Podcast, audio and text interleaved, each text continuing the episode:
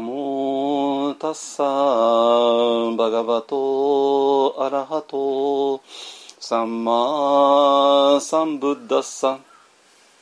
ナモタッサバガバトアラハトサンマサンブッダッサ。ナモタッサバガバトアラハトサンマサンブッダッサ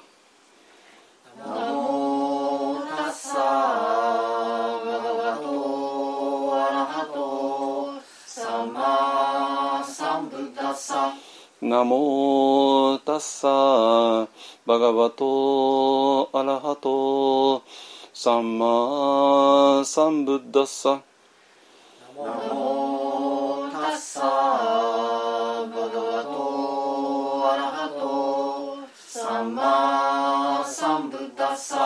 ブッダンサラナンガッチャーミ。ブッダンサラナンガッチャーミ。ダマンサラナンサラナンガッチャーミ。ダンマンサラナンガッチャーミ。サンガンピサラナンガッチャーミ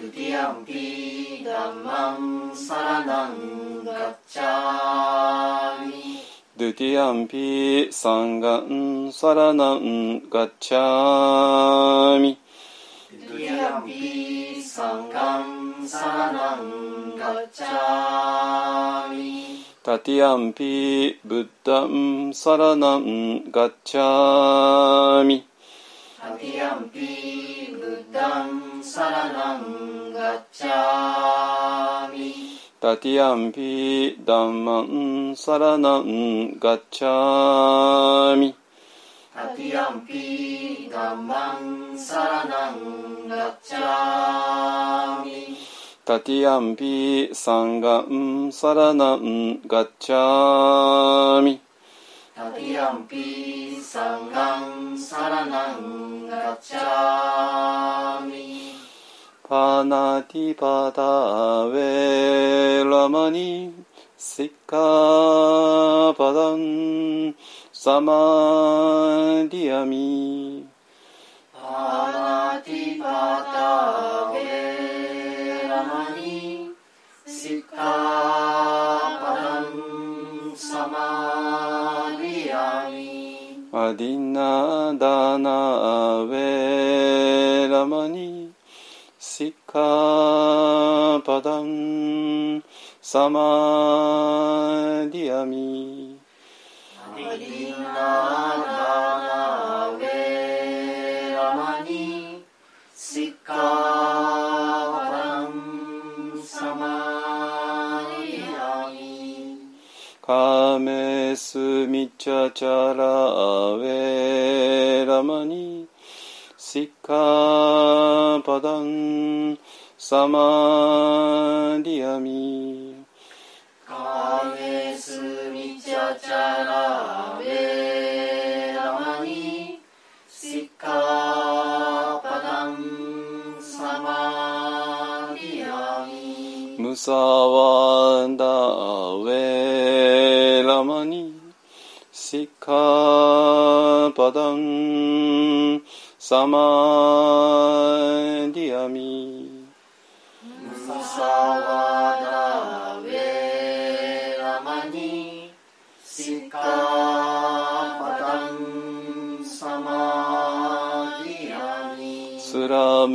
メラヤマチャパマダタナアウェラマニシッカパダンサマディアミ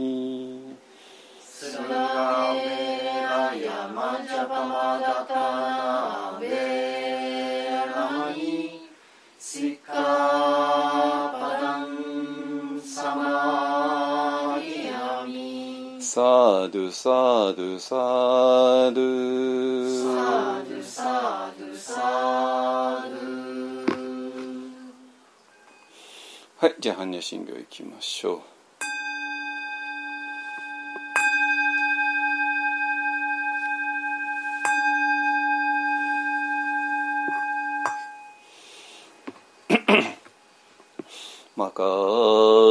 ハンニャハラミタ心経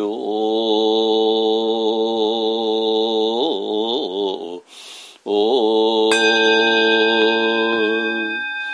漢字在菩薩行人にゃはらみたじしょけ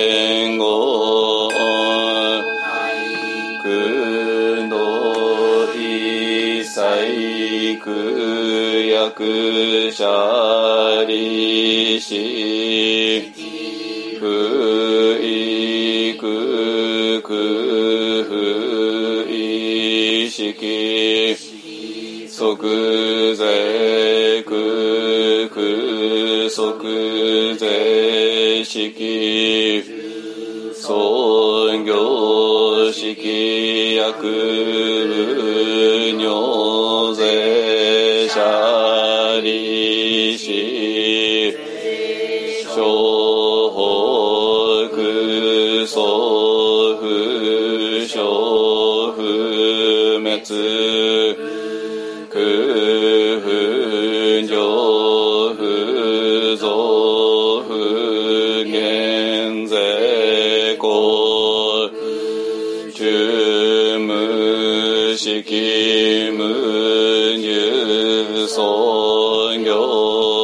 き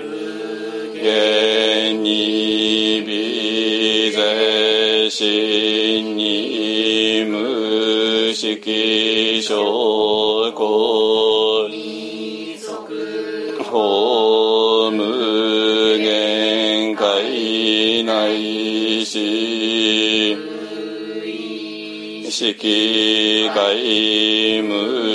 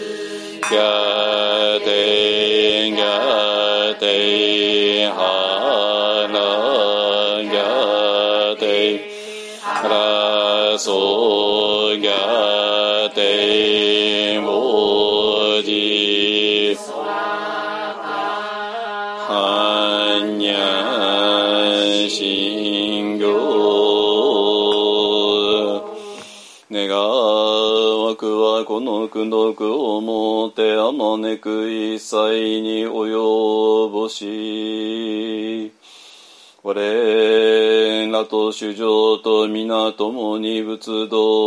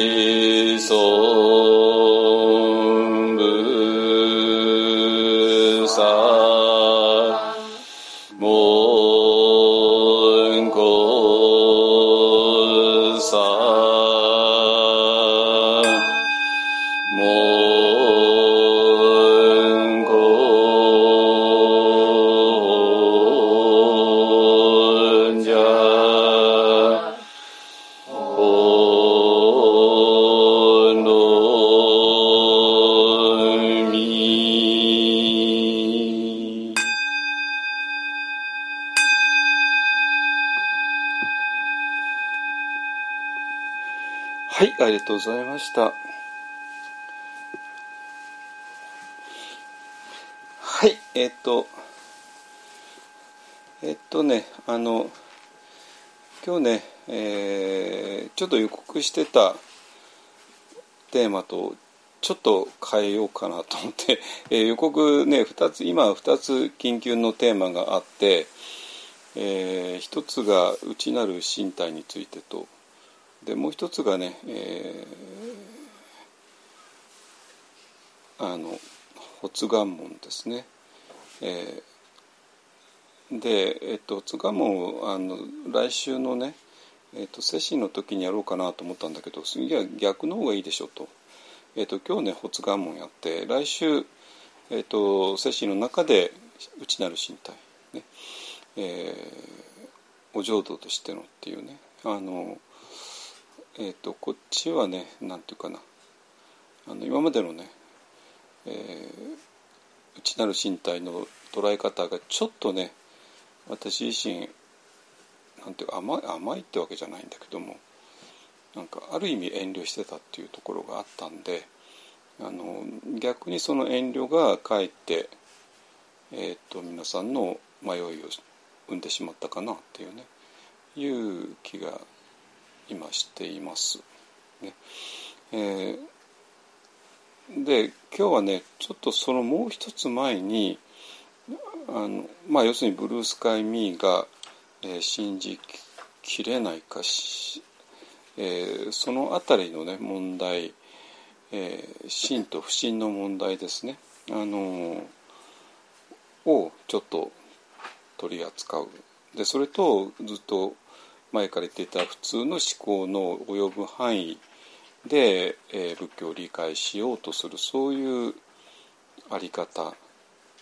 ですね。でそれは当然届かない。で届かないものに対してどういう態度が取れるの？でそこでなんか危うくなんか余計なものが入ってくる危険性はないのっていうね、えーのがあってでそれはもう本当に、えー、と現代を生きる特に日本人の場合は、えー、と本当にあのひしんどいあの問題がいっぱいあるんででそこもねあの今日のところを、えーやればなんとか目処が立ってくんじゃないかなと思います。えー、と実はねこれね、えー、と木曜日の朝カルの中で話した時にちょっとまたいろいろ見えてきて、えーと、朝カルの時にもうはっきりしたこととそれかちょっと、うん、ちょっとそこからあのなんとかな届かなかったところがあってでその届かなかったところに、えーと、この3日間で結構届いて、えーと、これを言わなきゃちょっと話にも何もならないよねっていうね、えー、ところがあるんでえっ、ー、とうん、え、今日はね、え、そこをお話しできたらいいかなと思います。えっ、とねあのなんていうかなまあ、ご存知のようにね数週間ぐらい前からちょっと過去世についてお話ししまし話し始めています。で考えてみたらね多分過去世についてちゃんと話せるのはそんなにいないでしょうねっていうことね。あのこれこれはねもうこればっかりなテキストでいろいろ調べてもどうにもならないそういう世界なので、えーと、これはねやっぱり過去世を見る瞑想をやった人間がちゃんと言わなきゃいけない、えー、かなと思うのででこれを今今までまあ言わなかったのは言わなかったんだけどまあそれにはね理由いろいろ理由があって。でそれで、えー、まああの一般の、ね、人の中にもちょっと自分の過去性が気になってしょうがないという人もな、まあ、何人かいて、えー、こういうのが見えたんですがこれ何の意味ですかね？って、まあ、いろいろし あの聞かれることもあったんだけど、まあ、ちょっとそれは待ってほしいってねあのなって。で、まあ、ある人が、えー、私らねインド行った時は大体天神パルモさんという人にねあのご挨拶に行くんだけどもまあえー、ヒマラヤの あの洞窟ですね、えー、の中に十何年ね一人でいた。まあ、ずっといたってわけじゃなくて時々帰ってきては先生に会っていろいろ報告してそれからまた行くってねいう、まあまあ、要するに一人接心をやってたっていうねことですね。えーまあ、イギリスの女性で。えーと、今どのくらいだろう70ちょっとかなあの私が、ね、よく行くディアパークから、えーと、車で3 4 0分ぐらいのところにあのがあるんで、まあ、まあ大体行く時にでこの方がいらいらっしゃる時には必ず行くんですけどもでその時にねあの、過去性が気になる人が、まあ、そのね、テニ・パルモさんにあの質問したら「いやそれは気にする必要ない」って、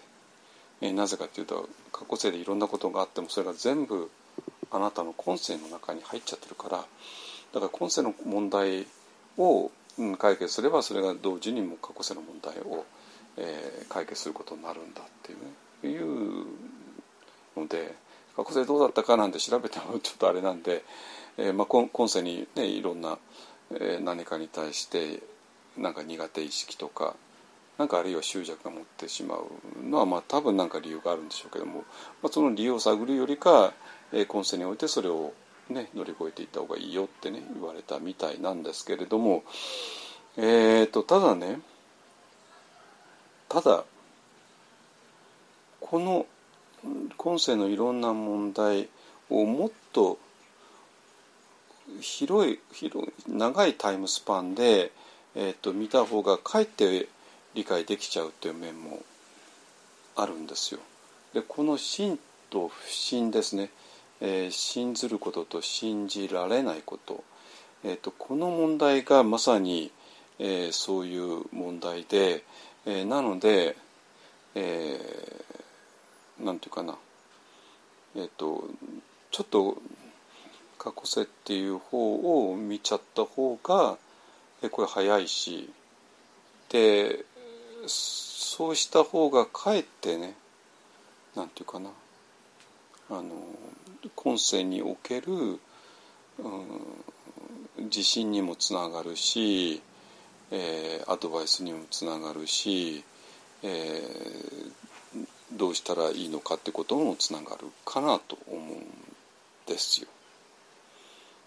つまり、ね、どういうことかっていうと赤ん坊っていうのはまあ真っ裸で生まれてくるわけですよ。当たり前ですよね。お母さんの子宮の中に洋服なんかないからね。真っ裸にお母さんの用水の中に漂っていてでオンギャーって生まれてきて真っ裸になって。で真っ裸だとちょっと寒かったりあれするからまあいろいろ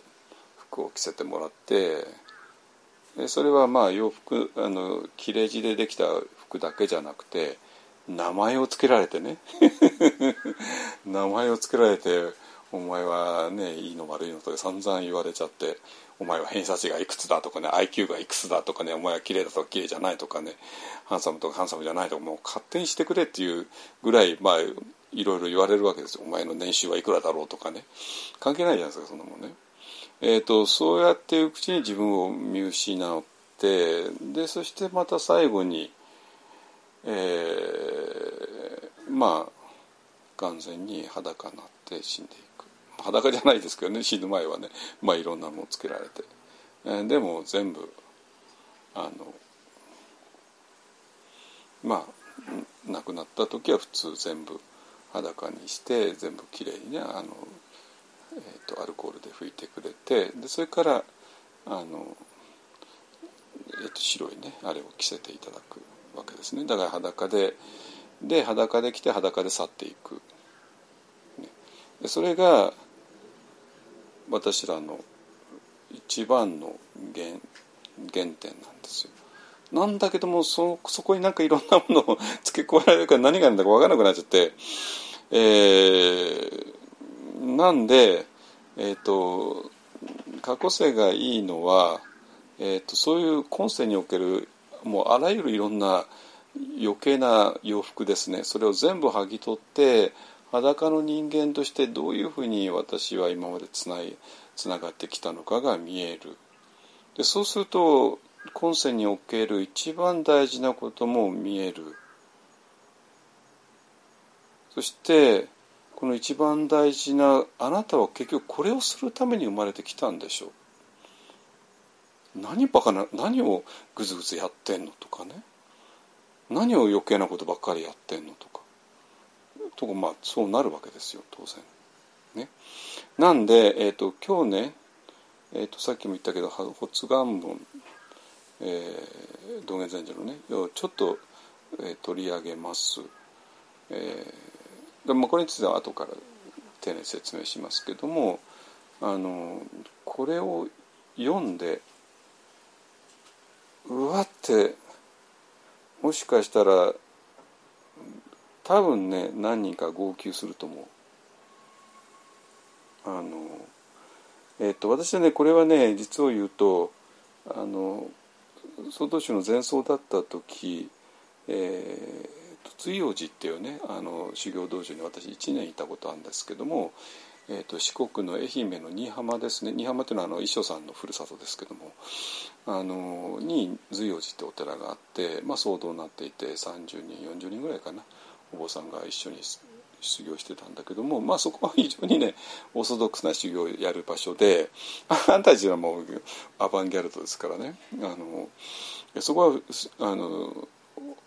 オーソドックスな、まあ、きちんとお経を読んで八頭のこといろいろやってでえっ、ー、と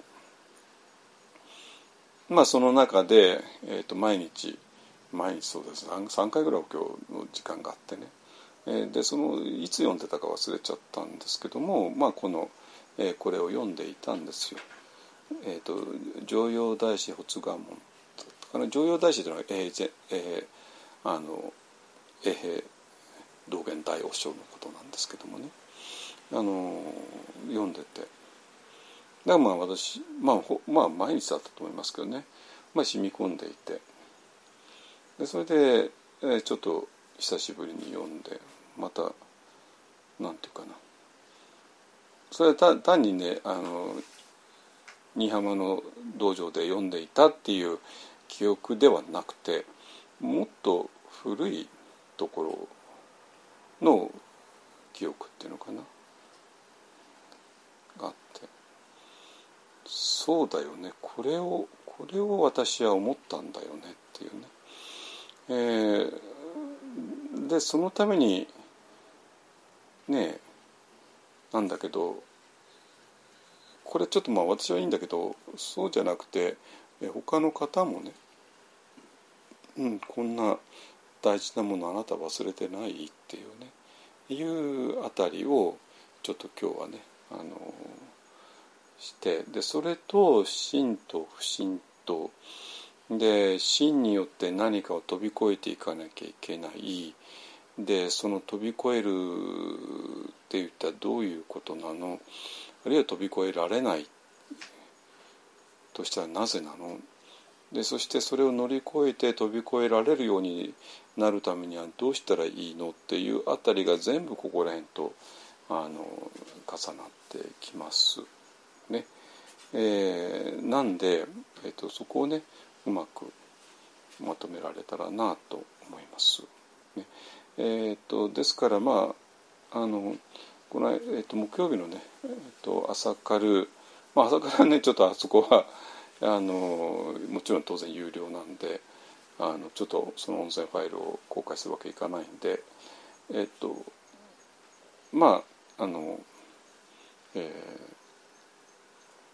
ー、ね一般のポッドキャストとしてだったら、まあ、いくらでも公開できるんで、えーとまあ、朝カルの話も、えーまあ、朝カルに参加できなかった人にも伝わるような話にしますのでね。えーと、参加できなかった方も心配しないでください、えー、同じようなことをねやりますので、えー、ただね朝からってとこはあのー、えー、2時間あって1時間半がたっぷりとねテキストを読むんですよ。で30分ちょっと椅子座禅になるので、えー、なんていうかなテキストをテキストと読む、まあ、ままさに学校みたいな感じでねあのには非常にいい場所なんですよ。この私のこの法話っていうのは、まあ、テキストも読むけどもテキストを読むのがメインではないのでねあのでだからテキストを丁寧に読む、えー、っていう、まあ、まさに学校の授業みたいな感じで、えー、進めるのでちょっと私普通の瞑想会とはちょっと違う、ねえー、ポジションになってそれはそれで非常に大事でで特にこれからですねえっ、とまあ、ある場所に入ってでそれをあの、えー、仏典とか聖書とかで裏付ける作業を今してるんだけどもあのそれをね集中的にできるのが、えーと、結構朝カルでだからまあ今後ね非常に重要な場所になってくるかと思います。ねえーとそのある事件に入らないままに入らない前に、えー、仏典とか読んでもあんまり意味がないですよね。だって今の普通のあの意識でもって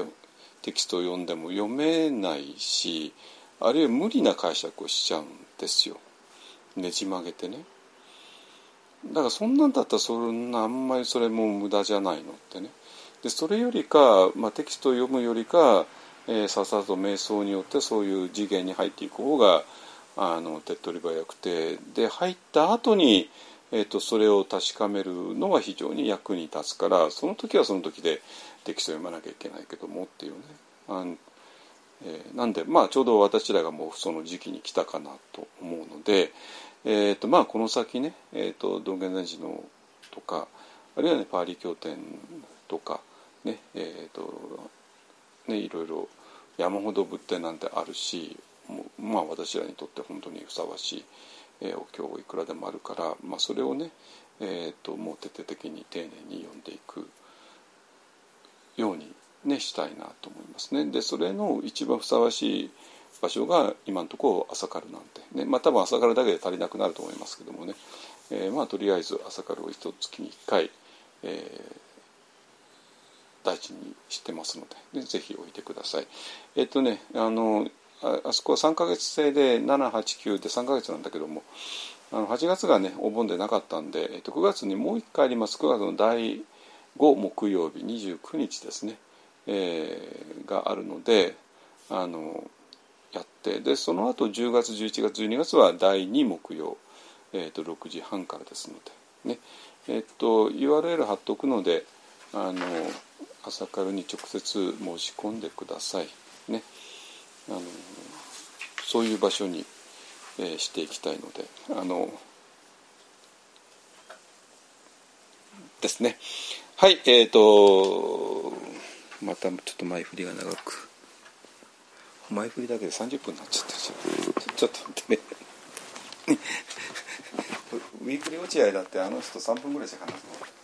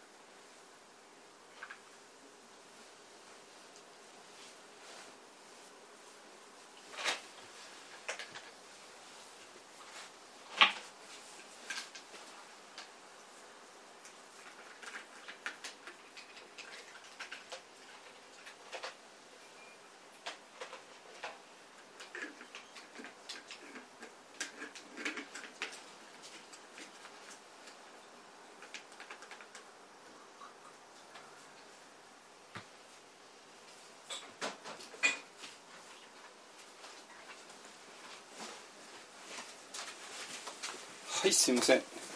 ちょっと今パンをオーブンから出してきた。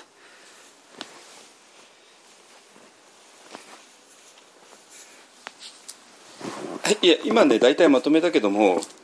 まあ、要するにえっ、ー、とここ数週間何を話し合ってきたかっていうとその普通の意識えー、それは会社員の人だったらその意識でもって会社の、えー、どうやって売り上げを伸ばすかってことを考えている。学生さんだったらどうやって大学へ入学できるかってことを考えている。家庭の主婦だったら今月をどうやってやりくりして、えー、赤字出さないようにしようかね、えー、ようなことを考えている、まあ、皆さん必死になって考えている。ですね。でそういう普通の意識えー、で、えーと、仏法が届くのかというと 届かないんですよ届かないわけね。でそうすると届かないっていうところを一体どうしたらいいのっていう、えー、問題が出てきてでそそれはある意味ちょっと危うい面もあるわけね。つまりあのしっかりと会社員としてしっかりと理性を働かせて考えている、ね、みんなそうやって理性を働かせて一生懸命考えているのに宗教の場合はどうもそうじゃないよねねのがあってでそれはだから宗教って危険だよねとかまあいろいろ出てきちゃうわけなんですよ。じゃあそれはどういうことなの？じゃあ全部宗教ですら普通の意識で理解すべきなのか、ね？えー、っていうことがあるじゃないですか。ね、でそこをねあの私らの、えー、友人の人があの非常にきれいにまとめてくれたんで、えっとまあこれはあの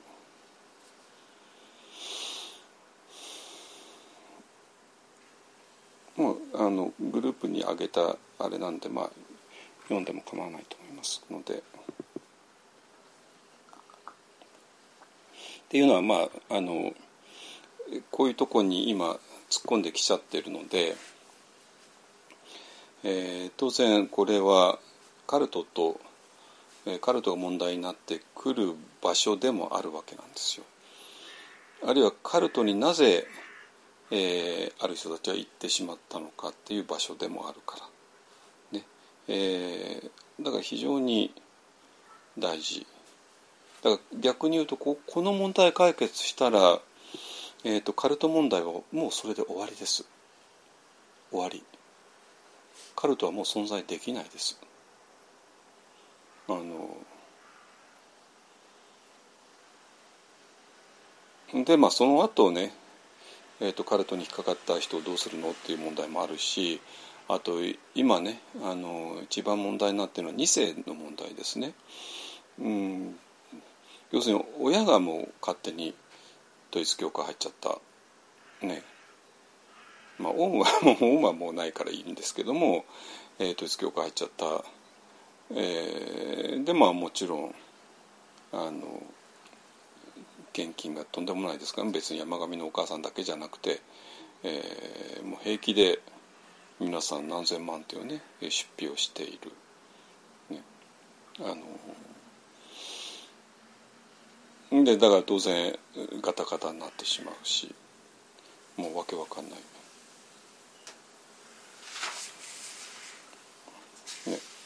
でその、えーまあ、でそういう家庭に生まれちゃった人たちが、まあ、とんでもない、えー、悲劇をあの受けてるわけですね。だからその二世問題っていうのがあの非常にとてつもなく深刻だっていうのはもちろん分かります。ね、でそうなんだけどそもそもこれ全部最初から全部間違っていて、えー、何がどう間違ってるのかっていうとこもはっきりさせないとっていうことですね。でそしてそれはまさに私らが、えーと、ブルースカイ・ミーに飛んでいく時にもう鍵になる部分でもあるのであの最近私らがカルトを取り上げているのは、えーと、今カルトが問題だから、え、それに合わせてやってるわけじゃなくてカルト問題っていうのは本当に私らにとっては裏と表の関係にあるから、えー、取り上げてるわけね。はいじゃあこうこういうことを言うわけですよあるこの方。えー、私もオウムに対してのトラウマがあると思います、えー、村上春樹さんのオウム信者のインタビューをまとめた「アンダーグラウンド2」ですねまあ有名な本ですけど私読んでないわあのあとあと林育夫さんねあのお医者さんだった人ですよね。えっとこの人だけは無期懲役になってるかな。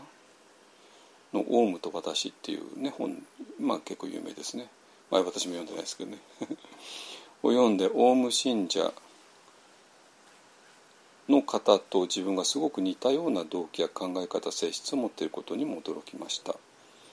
えーと、一方で一度信じてしまうと自分、えーえーとまあ、今のはまああれなんですけども、えーと次がねものすごく大事で一方で一度信じてしまうと自分で考える土俵を失いどんどん盲信盲信分かれますね。あの目が見えない状態で信ずることね。盲信していってしまう場合の危険性や危なさも感じ自分にブレーキをかけているような感じもします。見事ですね。ってことはこの問題やったらみんなのブレーキ外せるってことじゃないですか。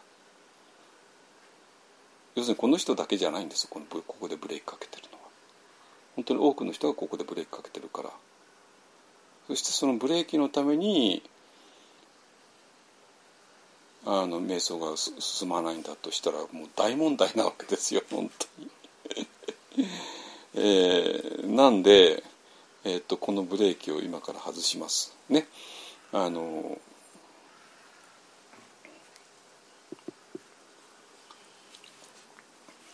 はいでもう一つえっ、とね最初の方はねあのあれなんだけど、えー、当然「オウム」っていうと「まあ、わ悪い人たち」とかね、まあ、なるけどもあの、まあ、だって彼らだって別に、ね、テロとか殺人するために入ったわけでは当然ないわけですね。ねあの暴力団じゃないんだからって暴力団ってのは入るのはもう最初から暴,、ね、暴力によって、ね、いい目しようと思って入るから、えー、それはあれだけどもだ最初から宗教として真理を求めるとかね、えー、のために入ってるわけですよ当然ね。えー、だけどもこれはちょっと私意義があってあの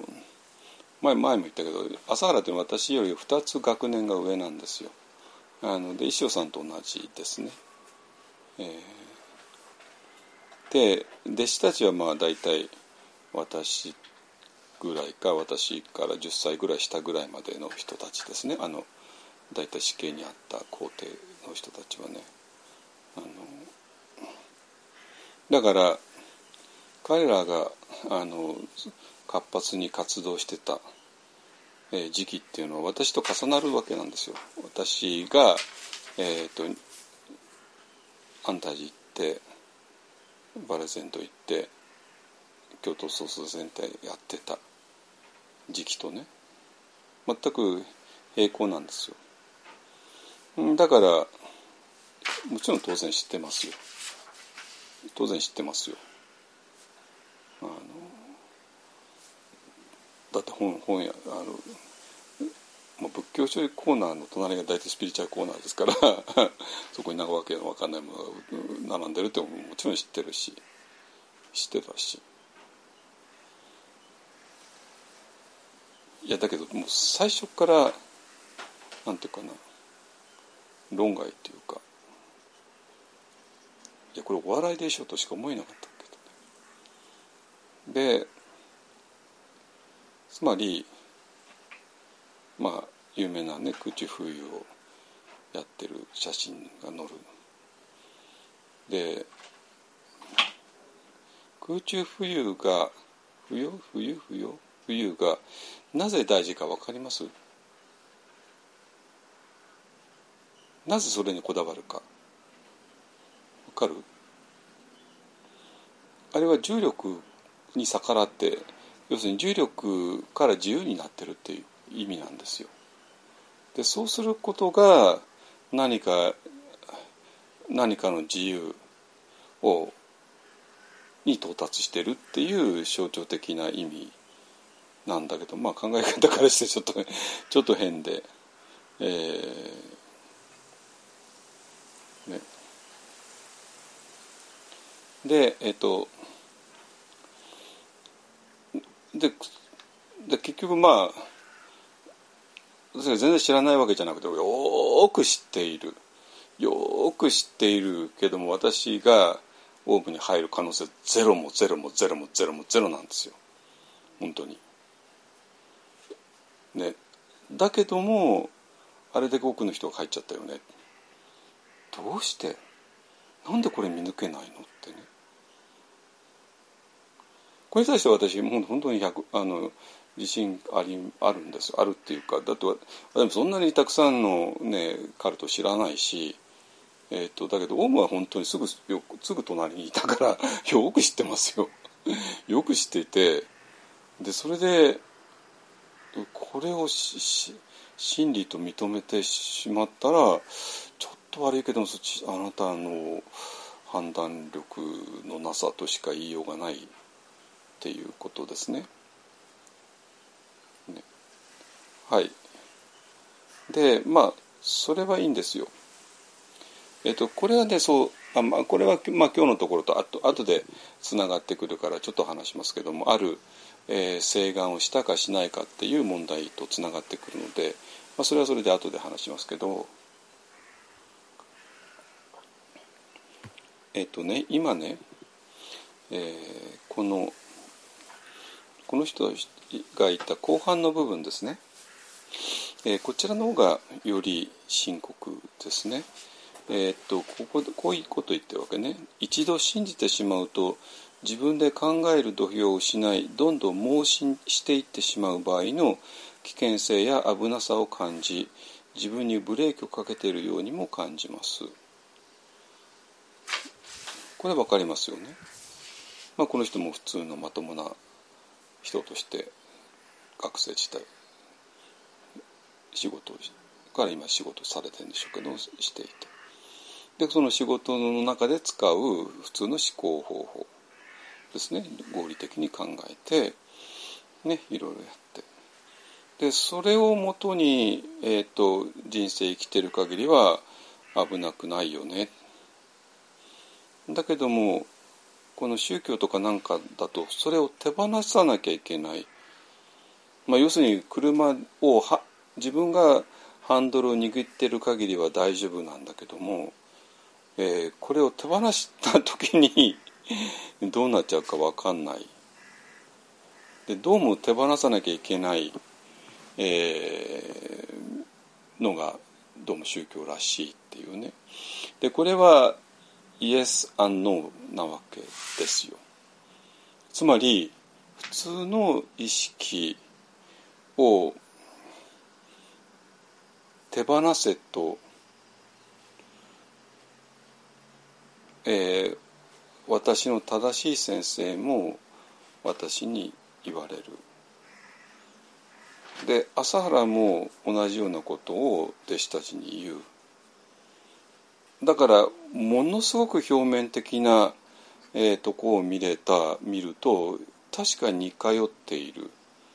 でこれはもうちょっと,、えー、と先週ぐらいも話したけれども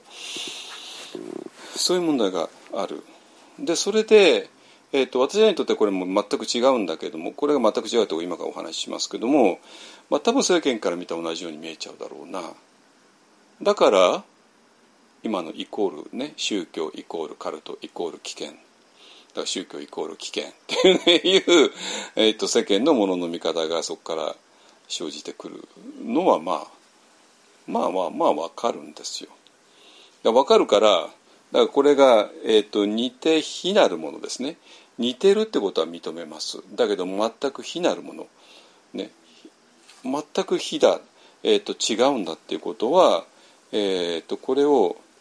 えーと、言わなきゃいけない。でどういうことかっていうとまああのこれ一番、えっ、ー、と誰でもねあの皆さんももう、えー、オウムについてはもう散々あの新聞や雑誌や本で読んでるからもう大体わかると思う。でまあそれで皆さんの最大の疑問っていうのはもうみんな同じなんですよ。なんであんな優秀な学校出てでしかも宗教の修行してた人たちが地下鉄の中でサリン撒いちゃうのって話じゃないですか。ね暴力団同士が弱ね、嘘すんだ。それはわかるわけですよ。ねお互いに殺し合うのはね。それはわかる、わかるわかるですよ。良くないことだけども、よく、非常によくわかるわけですよね。で、政治的に、あの、対立してる同士が、あの、いろいろなことやっちゃうっていうのは、これも非常によくわかるわけね。だから宗教でしょ。平和を目指してるでしょ。ね。で、まあ、平和を目指してる同士でもちょっとなんか小競り合いでちょっと殴り合ったりとかねそれはわかるけれどもでもなんで地下鉄の中でサリンをまくなんてとんでもないことができちゃうのっていうそういう話じゃないですか。ね。えー、でであるいはそれをもちろん命じられたんだけども、えーと、どういう理屈で命じられたのか、えー、そして命じられた時にどういう理屈でもってそれを納得しちゃったのかって話じゃないですか。で皆さんが一番興味があるのはね。っていうか、まあ、私もそこしかないわけですよ。ね、あのでこれはもうすでに、えーと、いろんな人があの証言してるし、えーとね、江川翔子さんとかねあのいろんな人が書いてるからまあ大体もう分かると思うけども、まあ、要するに朝らこうやって説得したわけですね。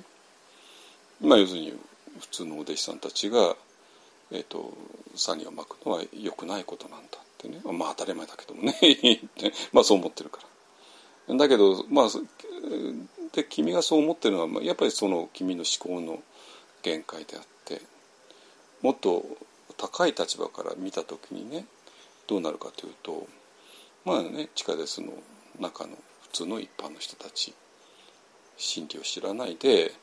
えー、まあ悪い悪語悪いカルマを重ねている。ね。でほっとけばどんどんどんどん悪いカルマを重ねていってまあまあほぼ全員が地獄へ落ちていく。ね、でそれをあの今止めてあげたらあのカルマを重ねることをが今止まってしまってでその人たちにとってはいいことなんだっていうね。うんとだから、えー、だからこれは慈悲の行為なんだよ。ね。っ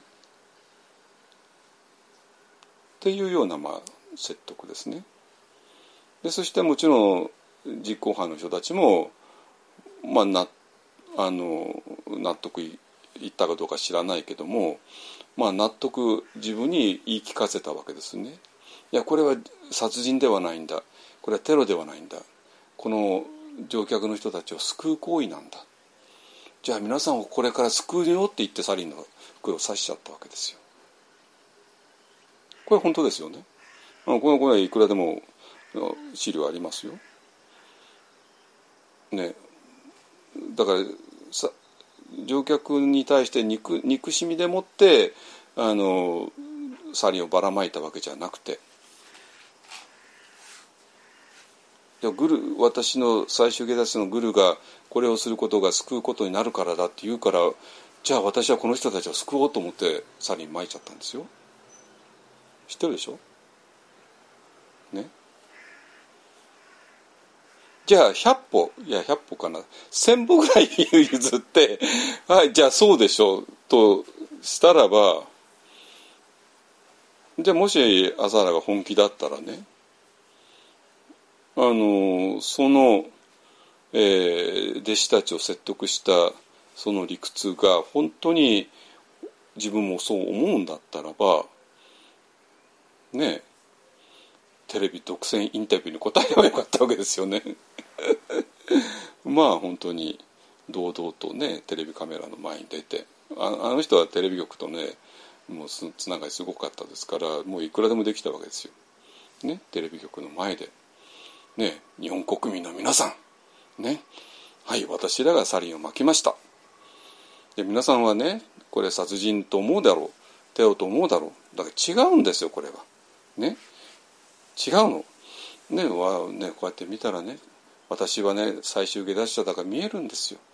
ね、地下鉄の乗客の人たちはみんなね、毎日毎日悪いカルマを重ねていく。このままいたら地獄へ落ちる、ね、だったらばあのここでそれを止めてあげる。のが、えーと、慈悲の行為なんです、ね、だからこれは全然殺人とかテロではなくて、えーと、慈悲からあのやる行為なんです。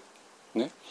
でそれを命じたのはまあ実行したのは私の弟子だけどもそれを命じたのは私だからもし文句があるんだったらね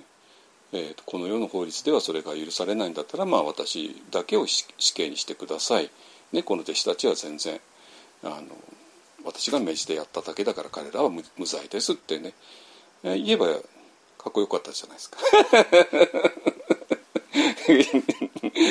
で彼何やったかというと弟子たちが勝手にやったんだよって 言ったので、私そんなこと言ってないよってね、弟子たちがなんか勝手にやって暴走しちゃったんだよ。私はもう私関係ないよってね、って言って、そしたら弟子が、あんたが、あんたが言ったからやったんだろうってね、まあ裁判所、裁判なんかでめちゃくちゃになったわけですよね。ってことでどういうことですか？朝原自身ももちろん信じてないわけですよ、そんな本当に。だからまあそれはもちろんなぜあんなことやったかというもちろんもうあのその前にまあ悪いこと散々やってたから あの警察がさすがにオウムがどうも怪しいなだから強制捜査をねが準備されしようとしてて、えーと、それをか乱するためにまあやったってまあ普通言われてますね。えーと、だから朝原が弟子たちを説得した理屈っていうのはもう朝原自身も信じてはいなかったっていうことはもう明らかですね。いいですか？だから普通に思うことを乗り越えさせるって言っても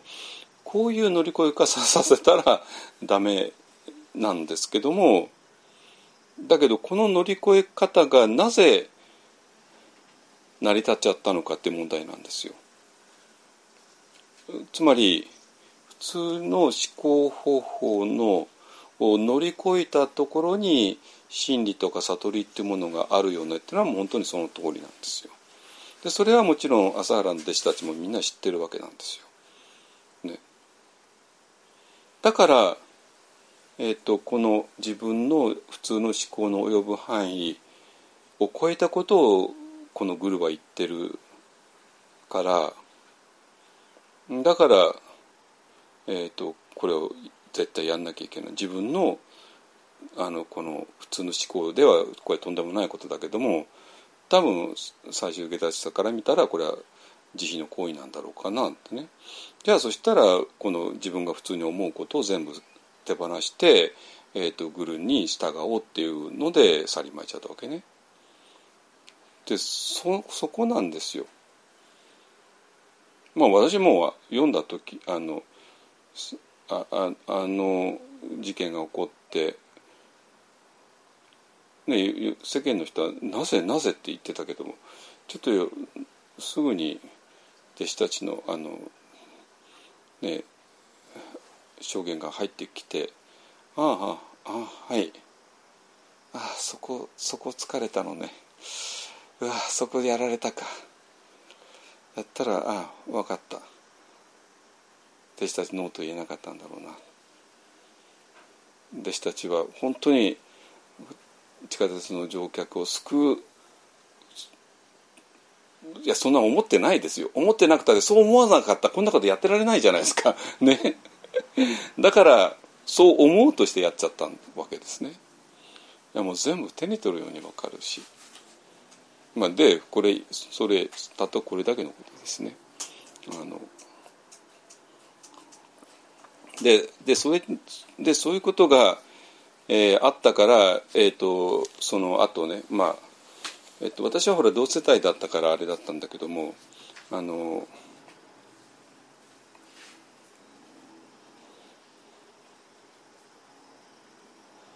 同世代だったからあれだったんだけど、えーとこれを中学生とかねなんかでえ出会った人たちの受けたトラウマっていうのもを今ねちょっと盛んにいろんな人が、えー、書いてくれてるのでああそうだったのかってね。あのそしたらもうとにかくこういうものに対して怖いっていうね、えー、だからジャンプすることに対して怖い。と思うのはまあ当たり前だなって思います。でもじゃあそれでジャンプをしないんだったらば、えー、これはまたこれでまあテロは起こさないかもしれないけどもまあ一般的な市民として人生になってそれはそれでいいかもしれないけどもでもそれだとね本当の宗教のあのところには入っていけない。ですね。で、えっ、ー、と私らが、えーと、一方案がね今、えー、やっていることっていうのはまさに、えーと、普通の意識で考える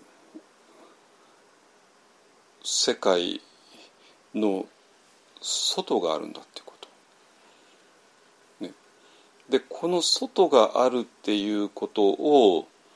何て言うんだろう、普通の意識で考えても無理なわけね。じゃあどうしたらいいのかっていうとこの普通の意識では届かない何かを知っている先生に教わるしかないでその先生に言われた通りのことをやることで私らはジャンプできるよね。でもこの構造だけだったら極めてオウムと同じなんですよ。だけども唯一っていうか絶対的に違うとこがあって えー、朝原自身は真理を知らなかったで終わり。ね、だけども本当の真理を知っている先生は本当にいらしてでその先生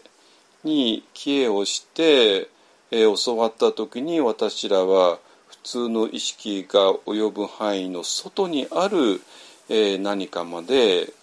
届くことができるっていうことなんですよ。となるとあと理恵さんがしなきゃいけないことは何かって言ったら先生を選ぶことじゃないですか。それしかないわけ。でこの先生を選ぶところで間違えたら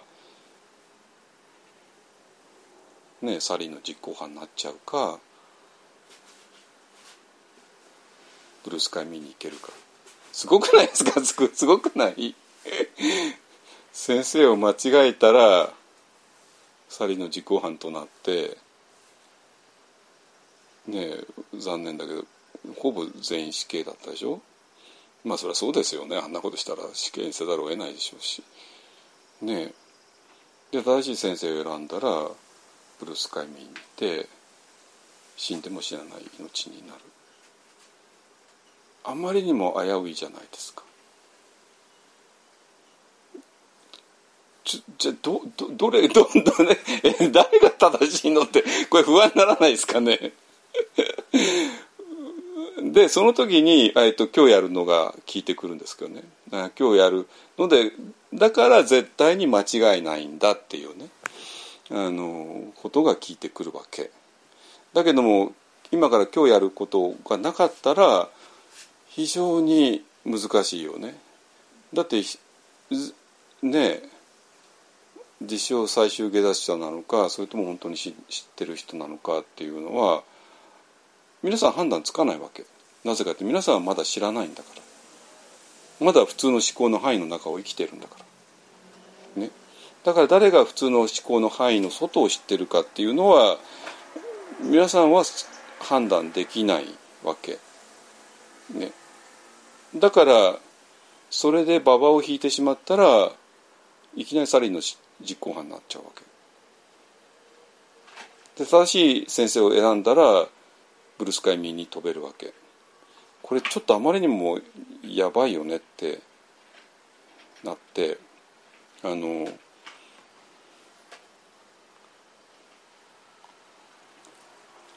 いやそんだったらもうそういうこともうあまりにも危険だからそういうのをやめてもう普通の意識で、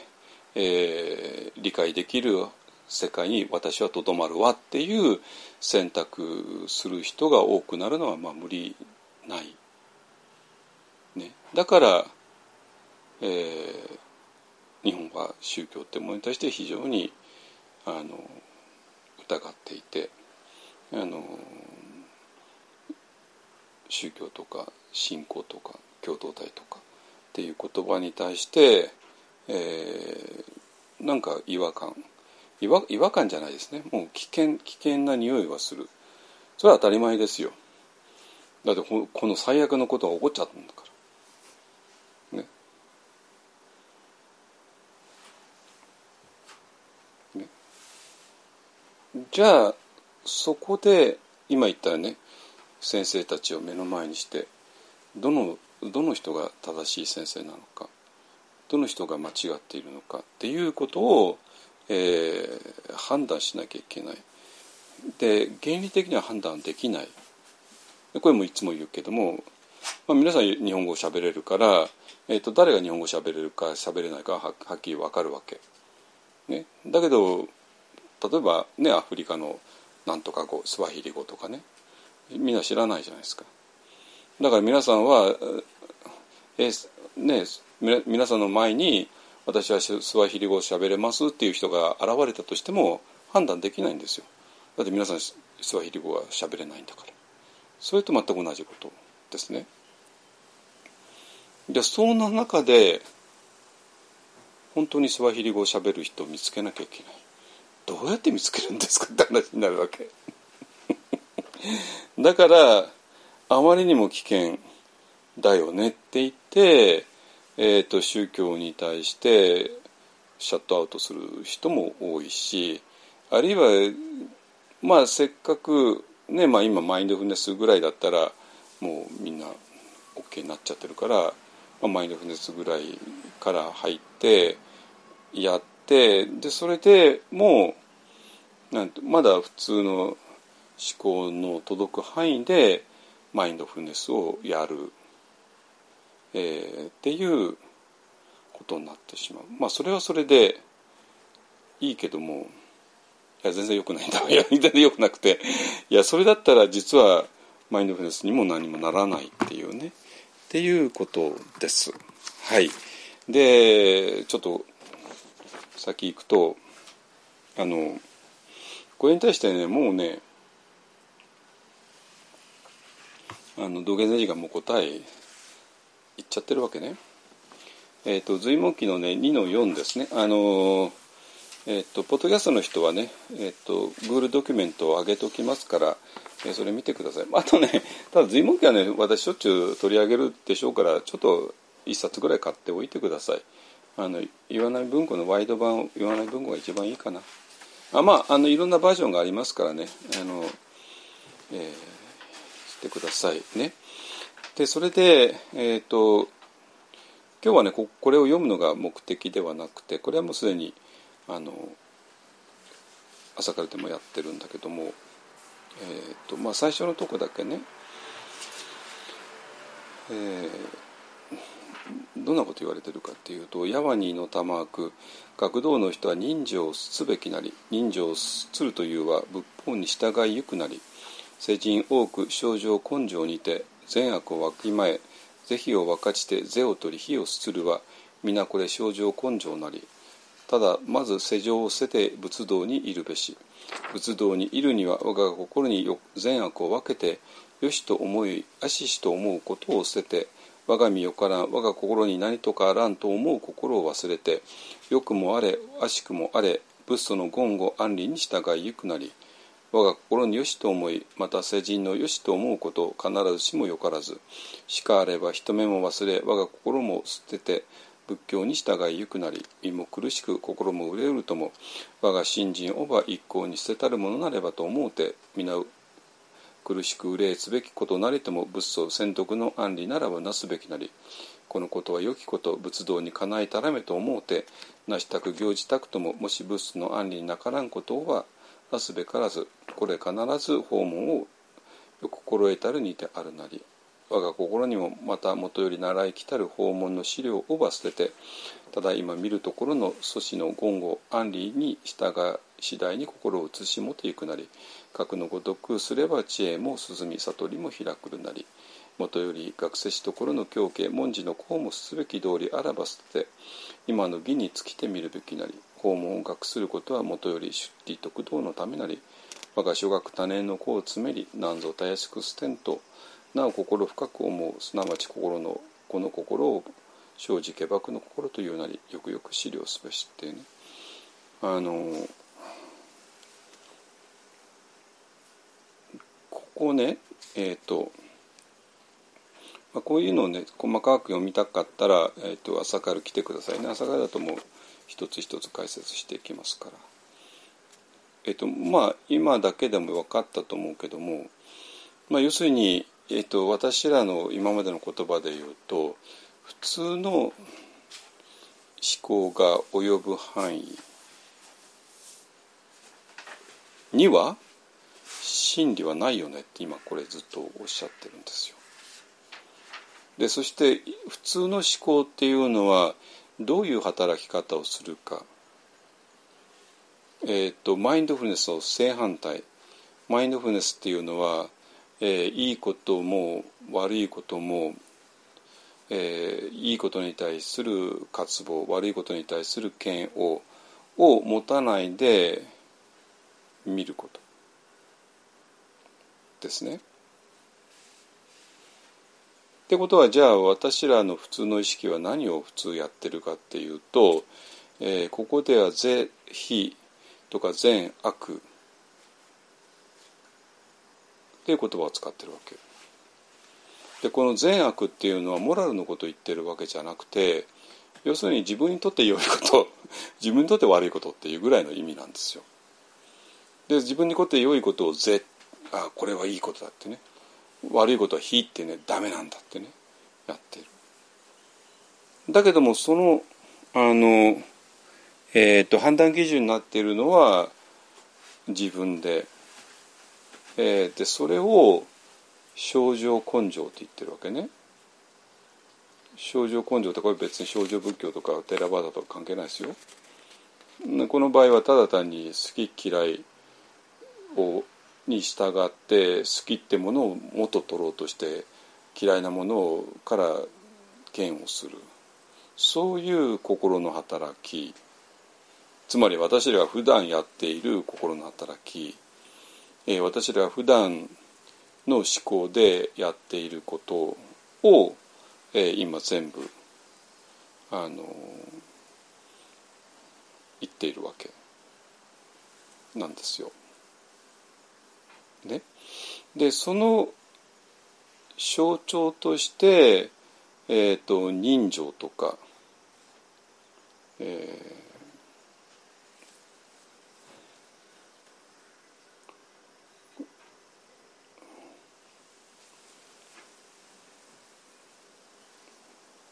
えーと、人情と大体同じ意味なのは、えー、症状根性とかね、えー、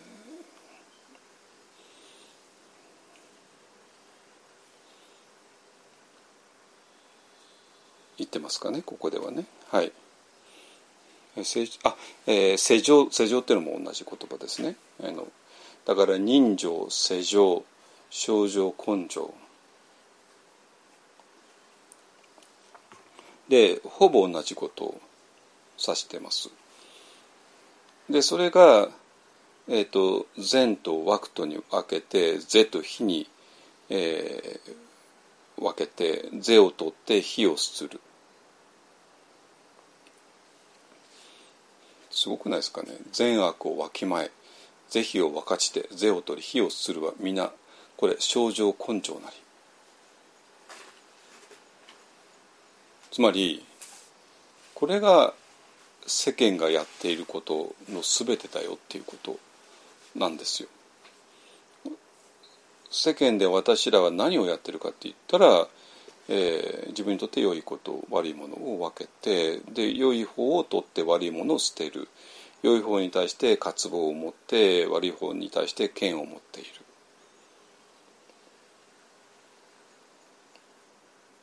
ですね。ででその中心になっているのが症状根性とか人情とか世情っていうまあ要するにエゴですねエゴ。で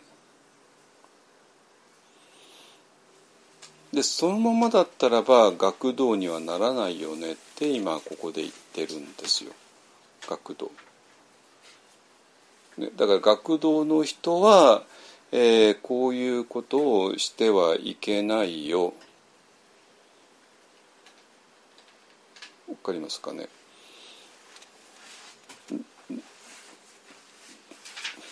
じゃあ、えー、ここを出るためにはどういう態度を取ったらいいのっていうことで、えー、言われてることをね抜き出すと例えば仏道にいるべし。ね、で仏道にいるっていうことは、えーと、自分の心がこれはいいよね悪いよねと思うことを捨てる。思う心を次は忘れる。ね。捨てるとか忘れるってありますよね。だからまあ普通普通の、えー、普通に思う、えーと、今日のテーマで言うと、えー、普通の意識が働くそういう心の在り方を捨てるあるいは忘れる。じゃあそれで何をすべきなのって言った時に、えー、出てくるのが仏祖の言語安理に従う、えー、言語っていうのは言葉ですね安理っていうのは行動ですだから仏祖方がどういうことを場を言われて、えー、どういうふうに行動したか、えー、それに従う。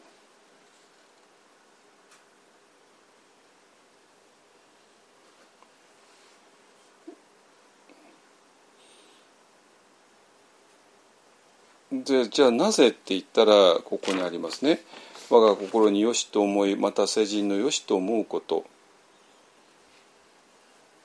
つまり自分がいいと思うこと。そして世間がいいと思うこと。それは必ずしも絶対的な真理ではないよね。だから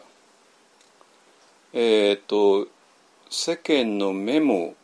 忘れて自分が思っていることも捨ててでそれででたらめやるのかっていうとそうではなくて仏教に従いゆくなり。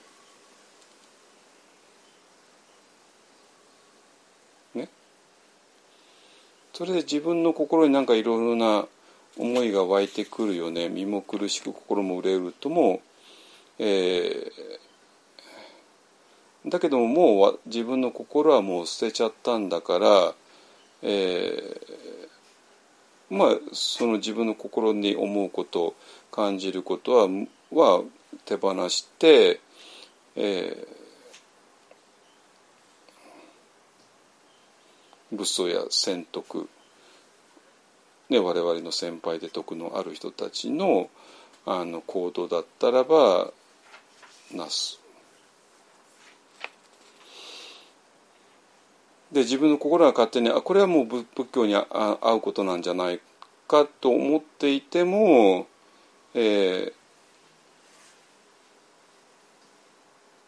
ー、その仏祖型の行動の中になかったらばしない。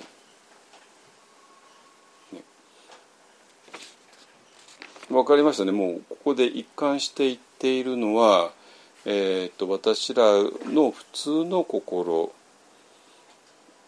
まあ、それとあと世の中のっていうのはほぼ全く同じですから、えー、そういうものを判断基準にして、え、やるのではなくてそうではなくて本当に仏祖っていうのはさ本当に悟ってる人ですね本当の先生ですね。でその先生たちの言われること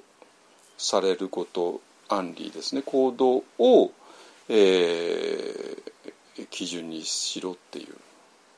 ことなんですよ。ね。でその時にえっ、ー、とこの47ページの最後の方ですね。これ必ず訪問をよく心得たるにてあるなり、えー、そしたらあなたは真理っていうものを、えー、本当に知ることができるよねっていうことです。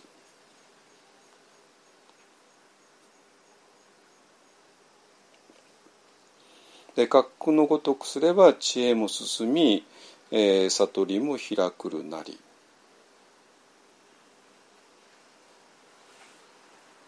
ね。あのーまあなんていうかなここは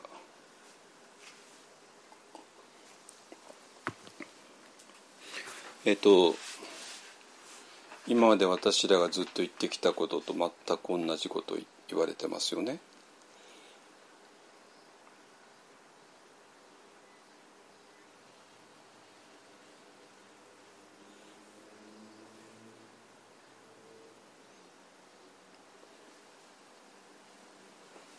だからえっ、ー、となんていうかな仏教っていうものが、えー、人情とか世情とかっていうものとあんまり相性が良くないっていうことはまあこれではっきりしたわけですね。ここまではいいですかね。ね。で、えーで問題は、えっと、どういうことかっていうとこのじゃあ何を判断基準にしたらいいのっていうところで、えー、道元たちが言われているのは仏祖の、えー、言葉とか行動なんだ。つまり仏祖っていうのはどういうことかというとまあ一言で言うと悟っている人ですね。えー、悟っている人っていうのはどういうことかっていうとこのあの私らの、えー普通の意識が及ぶ範囲の外の世界を知っている人なんですよ。ね、でその人たちの言葉やあるいは、えー、行動に従えよですね。はい。えっ、ー、と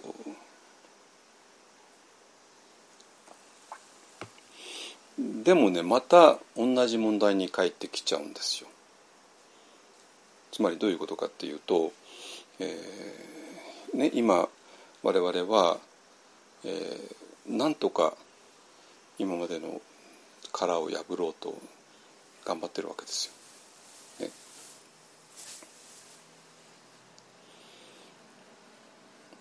でその殻を破ろうと頑張っているんだけれども、えー、でその時にその殻のを破る、その手立てっていうのかな導き手っていうものが、え、いて、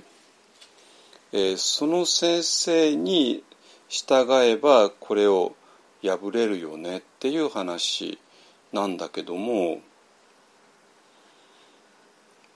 でもまだ問題残るんですよ。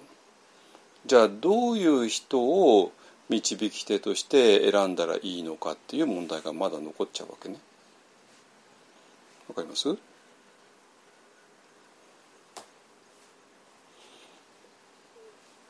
だから、まあ、道元では例えばここでは、えー、仏祖って言うけども仏祖って一体誰のことよ？具体的に誰よ？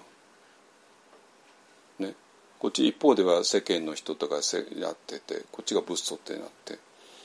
そんなに綺麗に分かれるのっていうね？いう話に当然なってくるじゃないですか。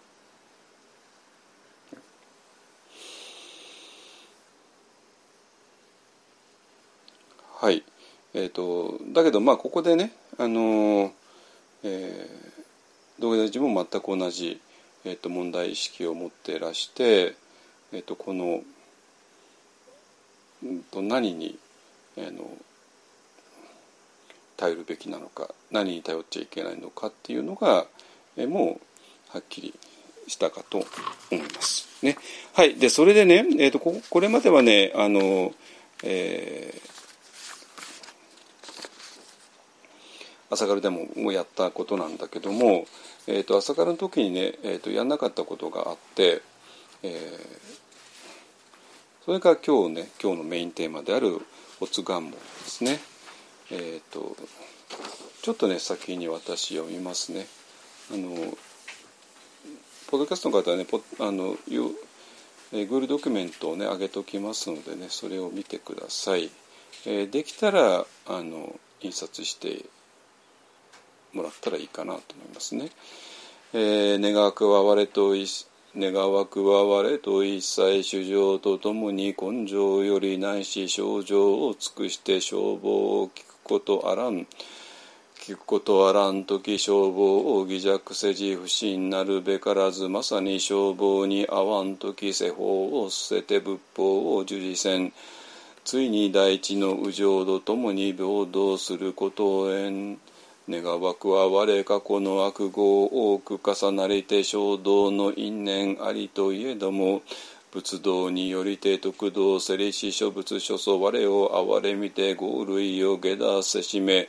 学道触りなからしめその功徳訪問あまねく無人北海に十万未臨せらん。哀れみを我に分布すべし仏祖の王爵は我らなり我らが到来は仏祖ならん仏祖を強姦すれば一仏祖なり発心を完走するにも一発心なるべし哀れみを失痛発達線に特弁美なり楽言楽弁義なり。はい。えっ、ー、とねこれのあの、えー、説明をちょっとしておくと,、えーと、これはねもともと勝負建造の憲政三色っていう、えー、一つの巻にある、えー、ものを2つ抜いてきているんですね。でこれ抜いたの誰って言ったら道元禅自身なんでご自身なんですよ。でこれは一体どういう時にっていうとあの、えーまあ、道元寺が、えー、京都からねえあの越前永平寺に移られて、えー、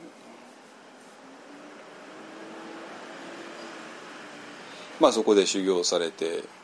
いたんですよ。ね、でそれで、えー、っと法治元年これは、えー、1247年だったかな46年かまあそこら辺ですね、えー、に、えー、鎌倉へ行かれたのね。でその時は、えーと、執権が、えー、東北城の時よりですね、えーと、今まさにあの鎌倉殿の13人でやっていてあの執権のあの最初があの時政ですよね。で2代目が義時っていうね奥利潤さんがやってる、まあ、主人公ですね。でその,、えー、その息子が泰時さんが第3代ですねあの、えー、誰だっけ？あの、ね、2番目の俳優さんがやってますけどね。あのでで第4で第5が時折の時代にもうなってるわけなんですよ。ね、でじゃあ何のためにあの鎌倉へ行かれたのかって言ったらもうこれもあの鎌倉幕府の側からそれはもうもうもう明らかでね、えー、鎌倉幕府がその後何をやったかを見れば、えーとまあえー、今ねあのそれこそ政政治と宗教っていうのはまさに大問題になっちゃってますけどもなんというかもっと昔はあからさまだったわけですよ。あからさまだったっていうのは、えーと、宗教というのはもうもっと圧倒的な権威があったわけで、えー、だから大きなお寺を建てることによって、えーと、政治が一つの権威を持つってことも、えー、当然あったし、えー、これはもう持ちつ持たれつですね。それで、えーと、鎌倉幕府の時は、えー、その京都のねあのもう昔からの仏教がいっぱいあったんだけども、まあ、鎌倉としてはもう新しいものを打ち出さなきゃいけないよね。でそうなると今、えーと、中国の方では禅っていうのがもう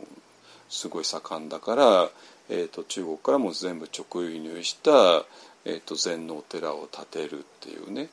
えーまあ、でその時にお寺っていうのは単に住職がいればいいって話じゃなくて当然あのいろんな建築とか工芸品とか、まあ、いろんな、職人さんとかねあの、えー、全部含めて、まあ、要するに文文化を全部、えー、直輸入する形に当然なります。ね、ででそういう目的を持ってえー、鎌倉幕府としても一つの象徴的なお寺を建てようとしてたわけなんですよ。ででその時にあの、えー、候補に上がったのが道元禅師ですね。まああの道元禅師はねあの生まれも本当に高貴な方ですし、えーと、キャリアからいい何からいい、まあ、やっぱりそれにふさわしいと当然思われたわけですね。えー、でまあ多分道元大臣もまあその座禅をね禅を、えー、日本に広めるにはまあちょっと幕府の手を借りた方が早いんではないかっていう思いが、まあ、あったのかどうか分かんないですけどね、えー、で行かれて、えー、なんだけどなやっぱりちょっとうまくいかなかったですね。でそれでもうあの半年ぐらいでも半年はいらいらしたんですよ。で半年いらしてそれでそのままあの永平寺戻ってきてでもその後はもう自分も政治には近づかないっていうねいう誓いを立ててでまあ永平寺にそのままいていらしてでまあただねあの本当に最晩年にあの病気になった時は、えー、京都まで行って戻られて京都であの、えー、治療を受けて。だけどまあ残念ながらそこで亡くなられたっていうね京都の町の中ですね。あのなんなんとか通りでまあ私もよく知ってる辺りですね。あの中京区かなあの辺りですよね。えっ、ー、とまあだからそういう歴史的文脈があってでじゃあその後道元大臣に断られたとどうなったかというとあの無弱道中さんっていうね、えー、まあその頃はもう日本と中国の間も行ったり、まあ、いろんな人が行ったり来たりしてたんでしょうね。でそれで、まあ、仏教っていうのはもちろん日本仏教の場合は中国からあの輸入輸入の形になるので、えー、その中国のお坊さんに頼んで、えー、っと鎌倉幕府としてお寺を建てたわけですよ。でそれが、えー、建長寺ですね。建長寺ですね。鎌倉五山第一のね、えー、そういうあの流れがあります。だからまあ、えー、時があのちょっと北条時頼と道元たちがうまくかみ合ったならば、えー、当然建長寺のあれは、えー、道元たちだったわけなんですけどね。まあまあそれはなかったかなと思いますけどね。でまあ今あの建長寺の中の小東院っていうねあの達中のところに私の両親のお墓がありますけどもね、まあ、そういうのがあるわけですよ。はい、でそれで、えーと、ここでね読んでどうでしょうかね。あのあの明らかにね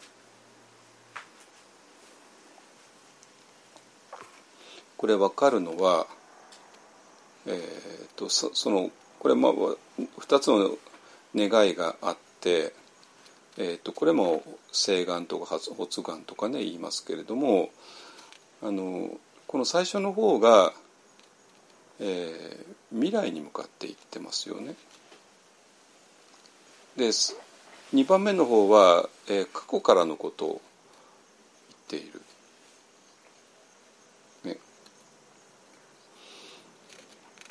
んだけども未来とか過去って言ってもこれ単に今世における残りの人生とか今世における、ね、私40年生きてきたけども40年の間に、え、できやったこととかっていうニュアンスとはちょっと違うの分かりますかね？こここら辺がね多分ねあの、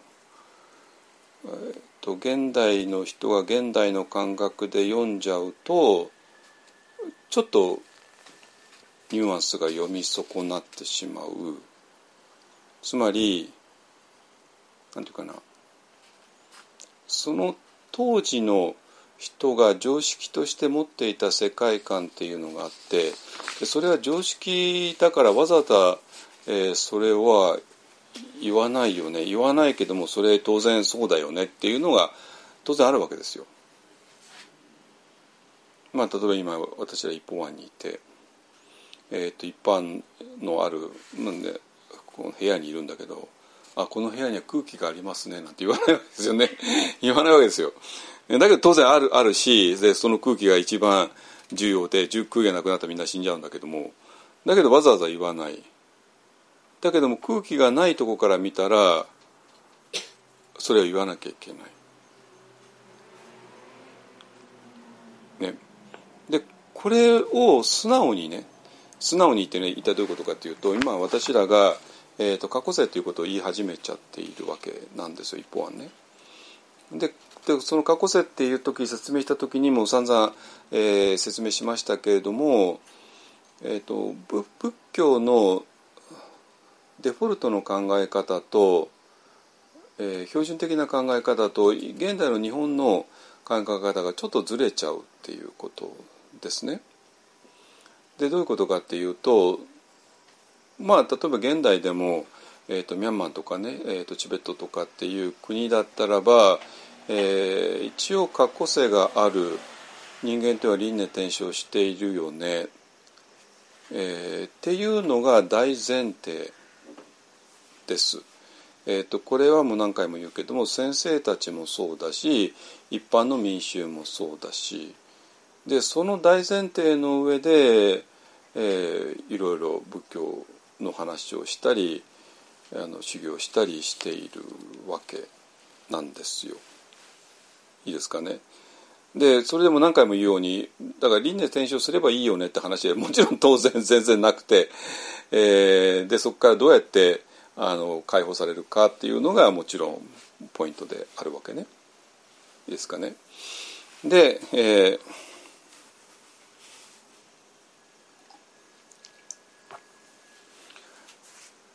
なんだけども現代の日本人っていうのはそこが全然、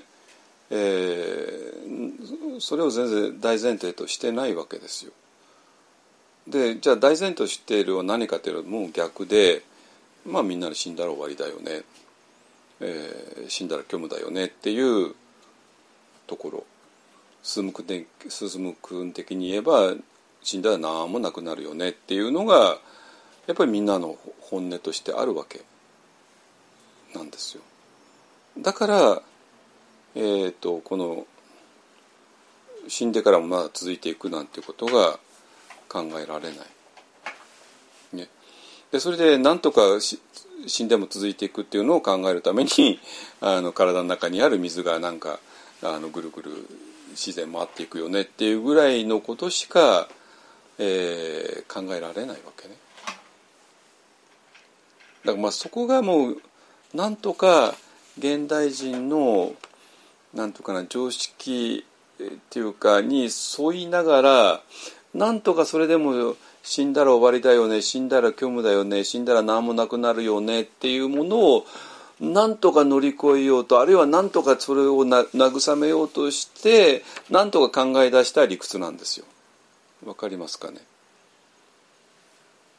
だから面白くないんですよ。だから全然私には面白くない。まあ、それは確かにあなたの現代日本人としての感覚とはなんとかギリギリあの相性がなんとかつながるかもしれないけれどもちょっとあまりにもそれは弱すぎるっていうのかなっていうことなのね。だけどもこの文章を読めばあこれなん道元大臣もあの普通の仏教のあの常識に従ってる仏教の常識っていうのは仏教で、えーと、常識とされているものですねに従ってるじゃんっていうなるわけなんですよ。ね、でそう読んだ方がはるかにあの素直に読めます。ね、だから、えーと、簡単ですよね。あの最初の前半の方は、えー、我とね一切衆生とえー、根性よりないし症状を尽くして、ね、でこれも完全に、えーと、今世っていうのがあってそれから生まれ変わっていく、えー、あの生生がね続いていくっていうことを前提とした話なんですよ。これは。でその時にえーと、自分はこういう誓願を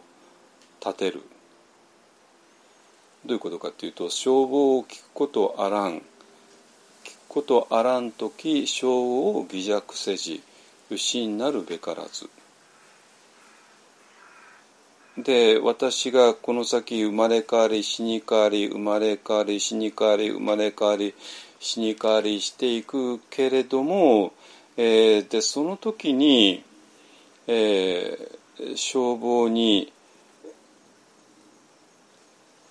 消防に出会うこと正しい方ですよ消防で正しい台もね。に出会うことがあるだろう。でその出会った時に私は消防を、えー、絶対に疑わないっていうことね、えー、不信を持たないっていうことね。でその時に、えー、世法を捨てて仏法を従事せん、ね、でその時に大地の右上とともに浄土することを縁って言ってるわけ。ね、で2番目の方はこれは逆で、えー、もうすでに過去にだから何回も言うけども40年生きてきてこの40年の間にっていう話でもないんですよ。そうではなくてもっと前の話ね。だって過去の悪を多く重なりてですよ。たったの40年の人生はそんな大したことないじゃないですか。まああるかもしれないけどね。多く重なりてって言った場合に、えーと、私が随分えー、なんかなんか生まれ変わり死に変わりしてきた途中で、まあ、たくさんの愚かなことをしてきてしまったよねっていうようなのがあってそれが悪語を多く重なりてっていうことのニュアンスなんですよ。それを読んだ方が自然でしょう。ね。ででその時に衝動、ね、道の触りになる、えー、そういう因縁が、ね、その原因と縁があるものがあってだからそういうディスアディスアドバンテージを私は負ってるかもしれない。ね。でもまあ実際追ってるに決まってるわけ私はそんなに立派なふうに生きてはいないからね。でもどうぞ、えー、諸仏諸祖でこれはお祈りしてるわけね、えー、我をどうぞ我は我見て我に自死を、えー、ください、えー、そしてそういうあのなんかもうこうやって縛られちゃってるわけですよね。縛られちゃっているものから、えー、えまだ時間あるね、えー、自由にさせてください。そしてあの邪魔をなくしてください。ね。でそしてその諸仏諸祖がたっぷりと積んできた功徳訪問を、えー、この世界に、えー、満たしてくださいそして、えー、その一部だけでもいいから、えー、私にねっ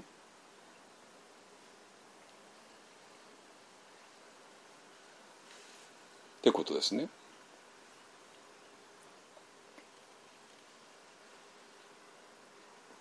で仏祖の王釈は我らなり我らが到来は仏祖ならん。だからなんていうかな仏祖っていうのが全然私らと関係ない人たちが、えー、いるわけではなくてで私らのこのずっと生まれ変わり死に変わり生まれ変わり死に変わりしてきた。ね。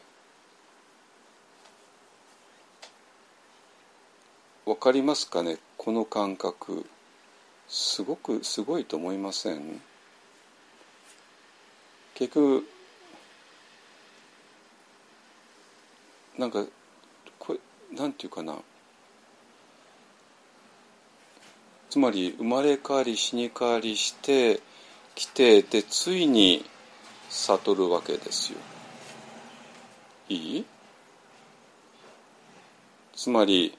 仏祖の王釈は我らないとわかるこれ。仏祖っていうのはもう生まれ変わり死に変わりが止まるわけね。ね。じゃあ仏祖っていうのはそんな特別な人間かというと内藤さんみたいな人だったわけね。がこうやってこうやってこうやって仏祖になったねってことは逆に言うと私らも、えー、こうやってこうやってこうやっていくうちにやがては仏祖になる。だから私らと仏祖の関係っていうのはそういうなんていうかな全然関係ないものではなくて、えー、そういう生まれ変わり死に変わりしていく果てに、えー、ついに悟って仏祖になる。誰が凡夫だった人間がっていうことですよ。わかる？凡夫だった人間が仏祖になるよね。だから仏祖もその遡れば凡夫だったよね。でも逆に言うと凡夫もずっと行くと仏祖だよね。そういうふうに全部つながってるよねっていう話なんですよ。これなんかね水としてなんか あの雲とかなんかとつながってるよりかもっと強烈なつながりじゃないですかね。ねリエさんのその体の中の水ねさっき鎌倉の水道水飲んだからそれが でさ鎌倉の水道水はなんか丹沢の方のダムから来てるよねって面白くもなんともないじゃないですかそのぐらいの話はね。まあそれはもうそれだったら別に間違ってないし科学的にもそうかもしれないけどもそれよりかあそうなのか。凡夫と仏祖の関係っていうのは、えー、そういうふうに生まれ変わり死に変わりしててついに悟ったのが仏祖であり。でも仏祖だってその前は我らと同じような凡夫だったわけだし。ね。だから、えー、仏祖を強姦すれば一仏となり発心を乾燥するにも一発心になるべし。ね、だから仏祖って言ったってそれはもう人数ではないわけね。人数ではない。そうではなくて私らが、えー、生まれ変わり死に変わりを、うん、終わってつまり私らの言葉で言えば「Me in the Square World」ですね「Me in the Square World」だったらば、えー、がなぜ輪廻転生するかも説明しましたね。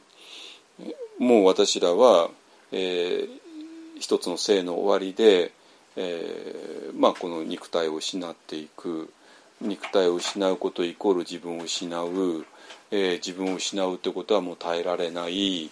えー、でもう強烈な新しい肉体に対する割愛を起こしてで単反を起こしてでそして、えー、気づいてみたらどっかの受精卵の中に入っていたっていうね、えー、そういうことを、え、繰り返さざるを得ないんですよ。Me in the Square World として自分を見る限りはね。ね Me in the Square World っていうのはそういう存在だからだからでそれがついに小老病死の波に巻き込まれて形を失うわけね。体を失うわけね。でそしたらもうそれに耐えきれなくて新しい体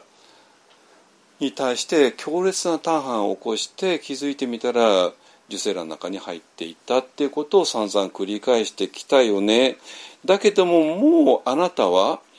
えー、Me in the Square World ではなくてブルースカイミーなんだ。ね、ブルースカイミー自分をブルースカイミーとして見たら、えー、この体がを失うってことは別に怖くはないわけ。怖くはないからそこで割愛を起こして、えー、何かを次の新しい肉体を欲するってこともないわけ。ね。だからえー、でそうそうやって、えー、今まで「Me in the Square World」と自分を自己規定、えー、自己認識してたる限り凡夫なわけね。でそれである限りもう生まれ変わりしながらせざるを得ないわけなんですよ。でもついに私はブルースカイミーだよねって分かった途端に、えー、私の体を失うことに対する、えー、恐れとか恐怖はもう一切なくなってそこで単派ってものはなくななるから、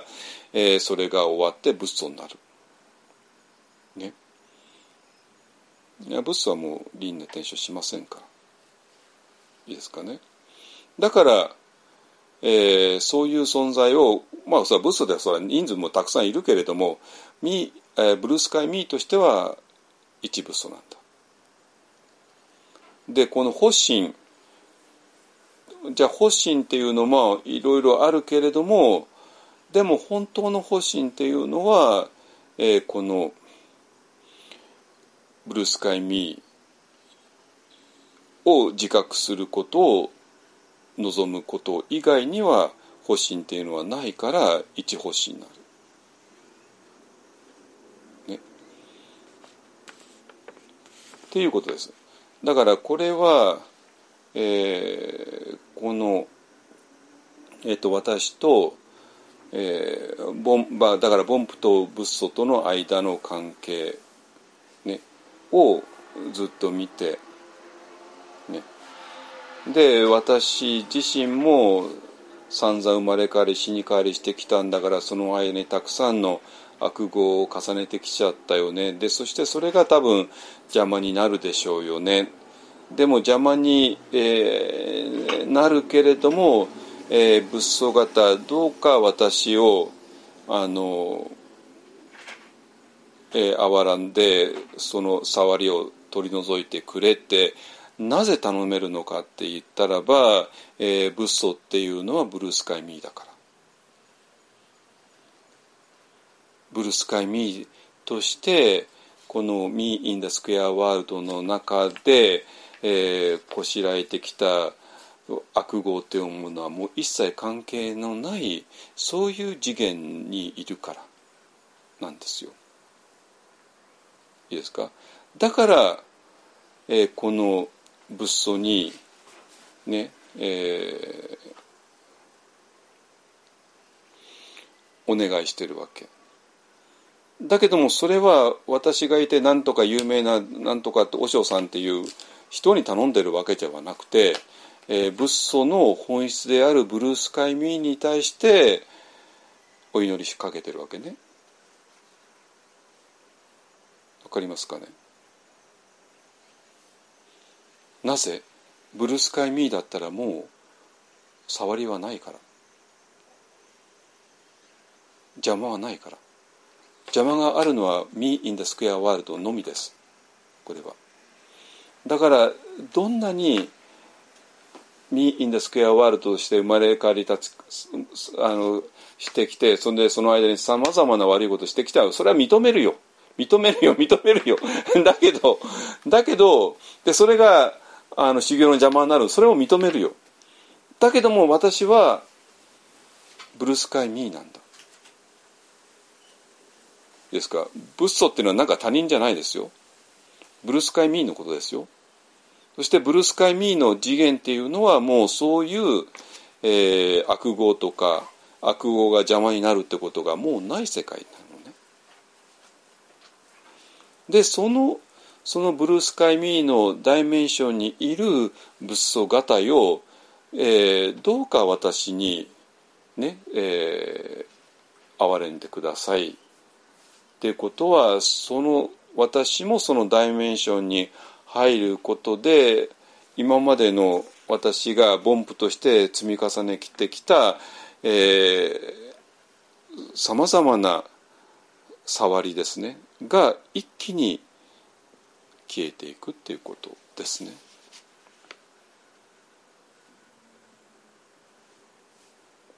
これなんかすごくないですか？つまりずっとこの自分の過去世がずっと見えるわけ。見えたらパワーメソッドだとね4つか5つくらい見見させるんですよ。うんざりですよ。うんざりよ。ろくなことやってないよ。もう話さないけどね。もう見たくもいや見たもう見もう見たくないんですけどままだ見なさいって言ってね見させるのよあの人は。セアドはね。ろくでもない人生って分かるじゃないですか過去世なんてね。知りたくもないでしょ本当に。分かるじゃないそんなもうだからこうやって生まれてきちゃったわけなんですよ。ね、でだって自分が40年やってきたことだって振り返りたくないじゃないですか。ね、でましてやましてや 前のことなんて 振り返りたくないんですよ。もううんだりするわけ。っていうかまあそれを見させるためにまあ過去性を見させるんだけどね。それがパウセの狙いなんだけどもお前うんざりしただろってね。お前うんざりだろっていうね。じゃあもう終えたいよなっていうふうになるわけ当然ね。あのでそうするとつながってあもうもうもう終えますよ。つながってね。で逆に言うとあので前半の方はこれから未来に向かっていってるんだけどもこれがちょっと今日で一番言いたかったことでこれは確かに未来について言ってるんだけども逆に言うと過去線においてこの発願をしたよねっていう話なんですよ我々は。だから今世において消防に出会うことがあったよね。で消防に出会った時に我々は離弱しないで済んだよね不信を持たないで済んだよねっていうことなんですよ。でそうすると過去世からの我々の願いっていうのかな発願っていうのか誓願っていうのがずっと続いてきたことが見えるじゃないですか。ね。でだから何て言うかなこの前半を読んだ時に、まあ、さっきも言ったけどあのこれは私が、えーと、随王寺っていうところで読んでたんだけども何て言うかなあの時はただただに読んでただけ。あの時はただただもうお坊さんとして読んでただけなんだけども今これを読むとうわ本当に何て言うかな。あこれがあのつながっていたんだなってことが分かるわけ。これが私をプッシュしてきたんだなってことが分かるわけ。でそしたら何て言うかな。えー、これをせずにねあの今世を生きるの全く意味がないな意味がないなで結局これは多分一方案のに集まる人たちはみんなそうのはずなんですよ。絶対この発願をしてきてるわけね過去世において。だから、えー、消防に出会った時に、えー、偽弱しなかった不審ではなかった。ね、でそしたらもう分かるじゃないですかこれこれをやるためにえー、皆さんは生まれてきたわけね。そしたらそれを大事にするのが賢い生き方じゃないのっていうね。でこれを肝心なことを忘れちゃったらもう何が何だか分かんなくなるのは当たり前で。ね。えー、っていうことです。ね、だから何て言うかなこのえっ、ー、ともう現代人の常識を手放して、えーとまあ、仏教の本当にデフォルトの考え方に戻った方がなんかもっと豊かなあの人生を送れるような気がするんですよね。でそしたら、えーと、このもうねえーと、だから私らの、えー、普通の意識で届かないところにえー、飛ぶのにはあのどうしてもね、えーと、先生の導きが必要でで問題はどの先生が正しいかが分かんないっていうのはさっき言ってたように問題だったけどもまあこの発願をしてた人だったら絶対それは問題にはならないです。立ちどころに分かります。あのあこれああこれは消防あこれは違うってね。分かる。だから自称最終形達者に引っかかることは可能性はゼロです。全くのゼロ、えー、そこは心配しないでいただきと思いますね。はいでね、えーと、さっきも言ったんだけどあのあもう終えますよ。えー、今日からねあの法話の終わりに、えーと、この発願文の最初ですねえ前半の部分だけをえ読みます読んでこれ30秒で終わりますからでその後、えー、主情無変性願と3回ねやりましょう。はい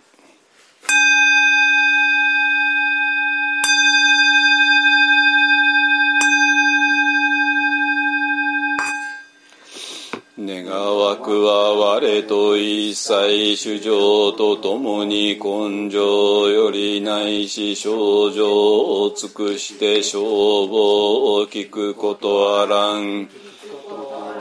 時消防を偽弱せじ不信なるべからずまさに消防に合わん時世法を捨てて仏法。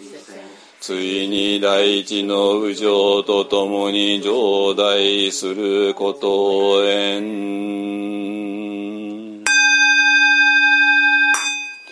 主上無変性願道煩悩無人性願断。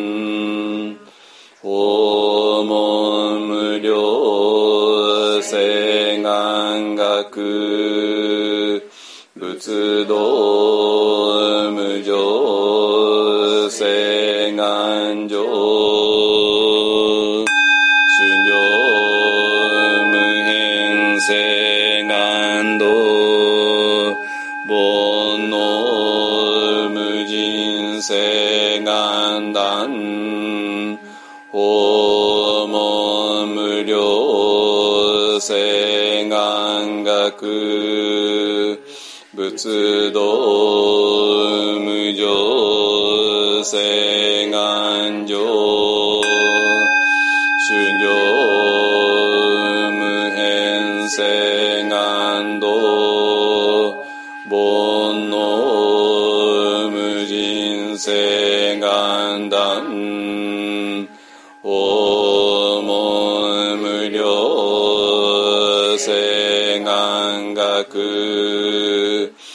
仏道無常性